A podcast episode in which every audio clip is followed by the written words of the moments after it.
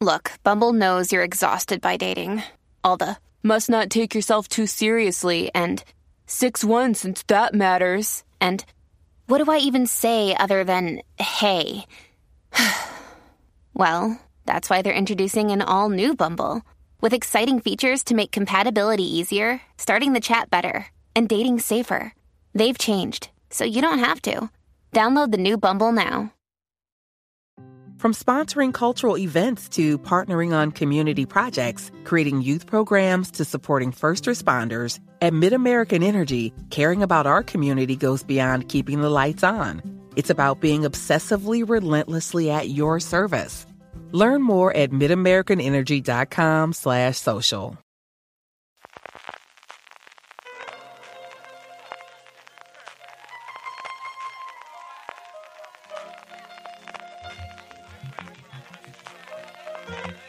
Estás escuchando Fuera de Series con CJ Navas.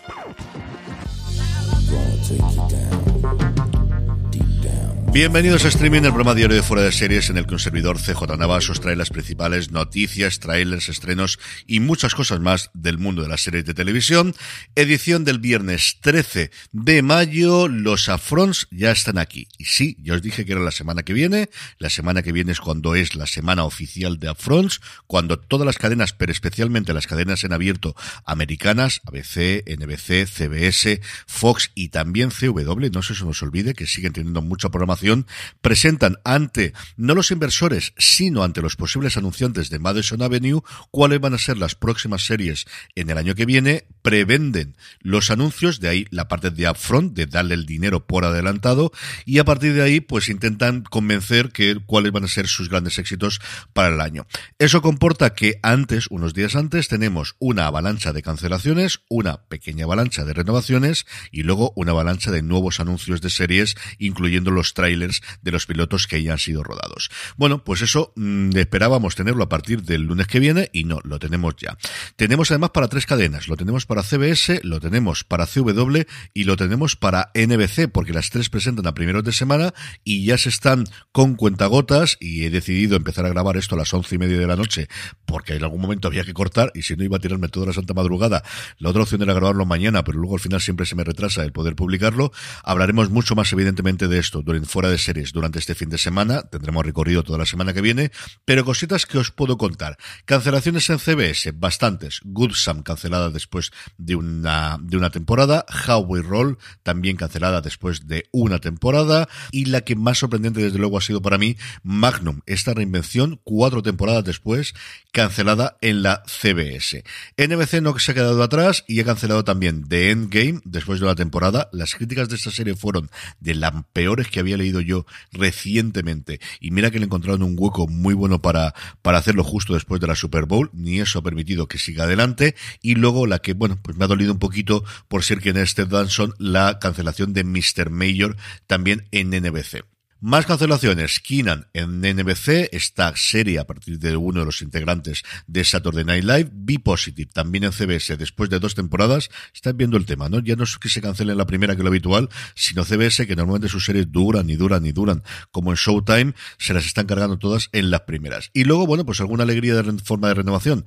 All American Homecoming, segunda temporada para ellas. Grand Crew, la comedia de NBC, que creo que no tiene casa aquí en España, también renovada. Y sobre todo, y ese se nos adelantó un poquito la serie, NBC había renovado todas las series de Ley y Orden, tanto el revival que lleva el nombre de la, de la serie en madre, como evidentemente Ley y Orden eh, Unidades de Víctimas Especiales y Ley y Orden Crimen Organizado. Esta quizás es la más interesante de las tres por el tipo de serial que tiene de, de contar las historias. Esto hace que Dick Wolf le haya renovado las nueve series que tiene actualmente en antena todas y cada una de la cronología de FBI o de la trilogía del FBI, la trilogía de Chicago y la trilogía de Ley y Orden, todas y cada una de las nueve series las sigue manteniendo en antena la temporada que viene.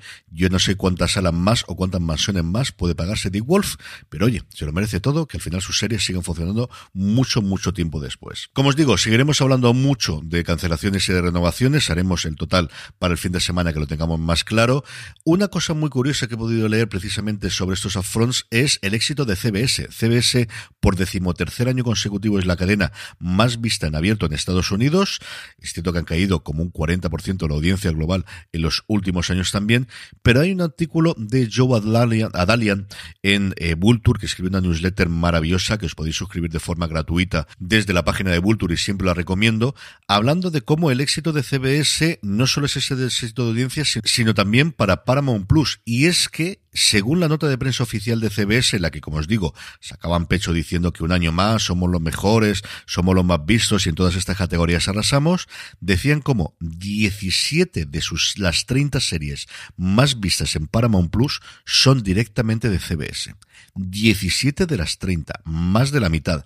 Algo que por otro lado, de forma anecdótica, también sabíamos, porque una de las cosas que más ha sufrido Netflix no es tanto el que no funcionen bien sus series propias, como el que le han quitado los grandes éxitos, especialmente de procedimentales y especialmente de series comedias o de sitcoms tradicionales, que les han ido criticando el catálogo y que todo el mundo quiere tener esas. Y CBS siempre las ha tenido, porque el resto de cadenas en abierto americana le habían cedido, en algún caso a Netflix, en muchos de los casos a Hulu, el estreno posterior. CBS nunca quiso hacerlo, de hecho fue la primera plataforma que se montó independiente con CBS All Access, que no tuvo recorrido ni el crecimiento evidentemente de un Netflix, ni de una, eh, del, ni del propio Hulu dentro de Disney, pero ahora con este cambio a Paramount Plus es quizás la cadena que parte de una posición más interesante en cuanto a este tipo de contenido, a estas temporadas de series, de tener 10, 12, 8, 5 temporadas, tanto de comedias como de procedimentales, que al final son un tipo de series que te enganche y que hace que la gente siga suscrito porque se acostumbran a verlas todos los días. Lo hemos comentado muchas veces como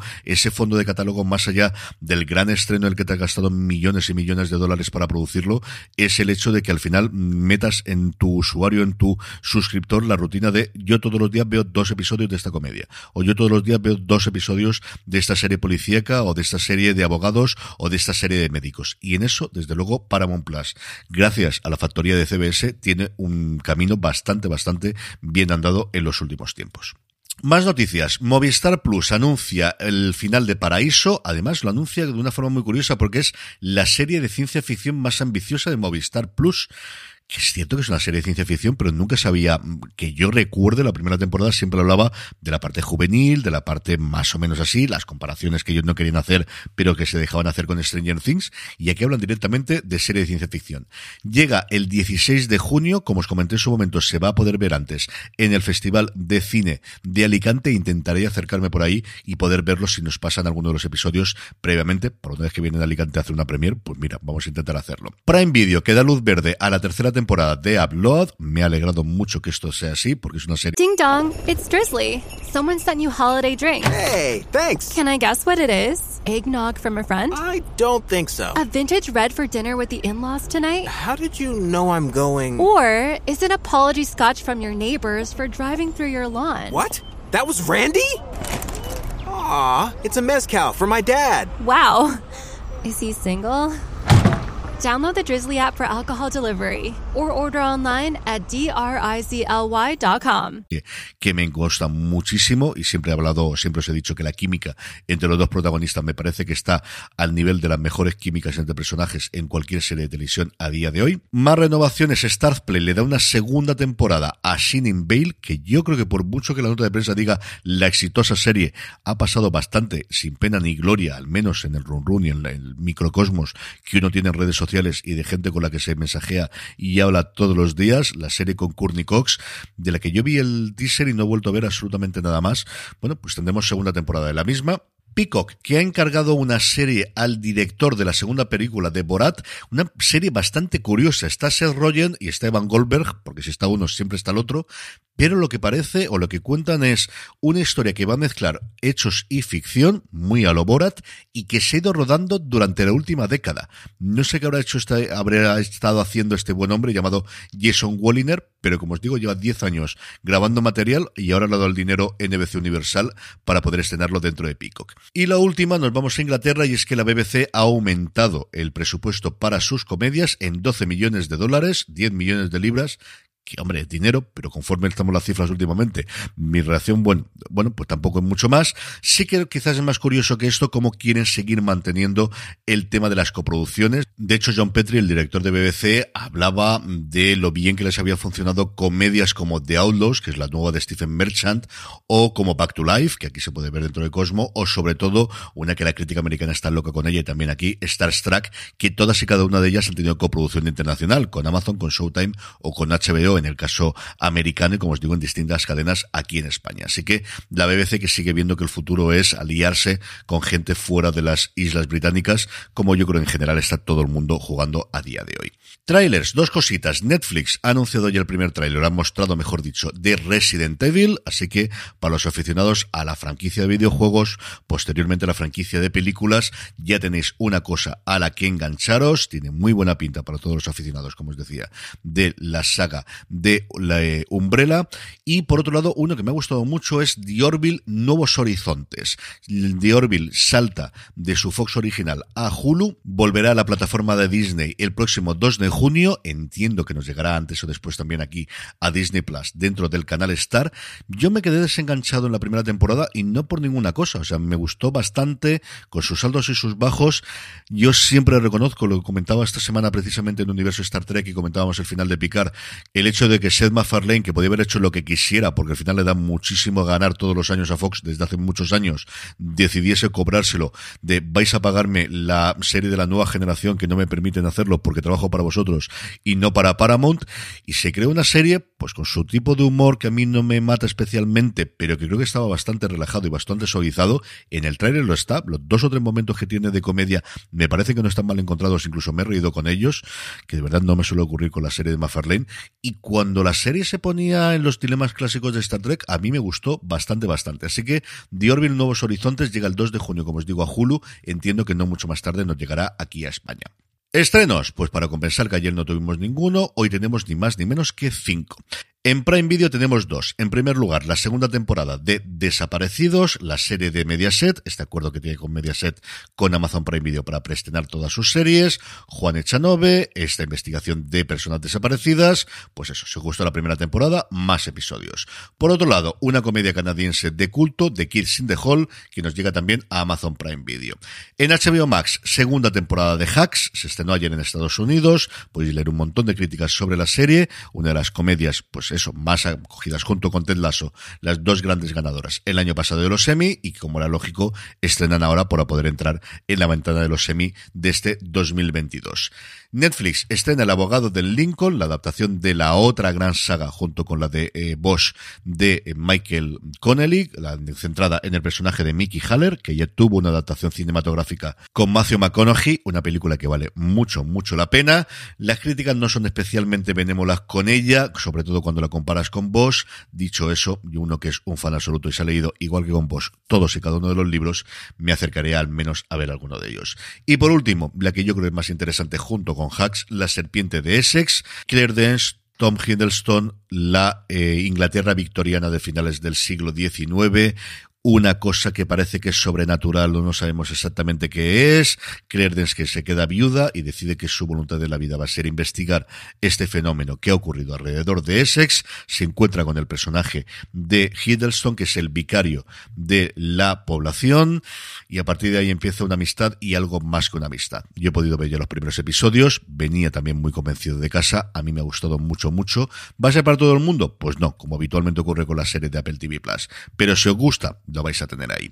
Y por último, la buena noticia del día, ya tenemos el avance, ya tenemos el tráiler de Alimentando al Mundo, el documental sobre José Andrés y su World Central Kitchen, desde que la empieza a hacer originalmente después del huracán en Puerto Rico, dirigido ni más ni menos que por Ron Howard, dos horitas de documental que se estrenará en Disney Plus el 27 de mayo, como os digo, su tráiler ya lo tenéis.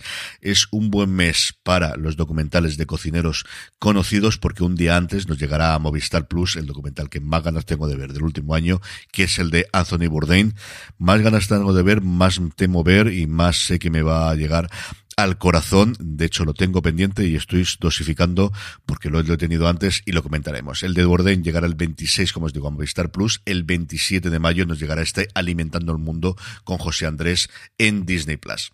Con esto nos despedimos. Antes os recuerdo que volvemos en Fuera de Series este domingo a las 10, porque juega luego el Hércules y mi padre, mi hermano, y yo creo que también nos acercaremos a ver el ridículo que hacemos en el último partido de la temporada. El caso es que grabaremos, como os digo, este domingo a las 10 de la mañana, horario peninsular español. Como siempre, nos podréis seguir en directo y vernos e interactuar con nosotros desde twitch.tv barra Fuera de Series. Mucho más contenido en fuera de series.com. Nos podéis seguir, como siempre, en las redes sociales donde somos Fuera de Series en todas y cada una de ellas. Gracias por estar ahí recordad, tened muchísimo cuidado y fuera.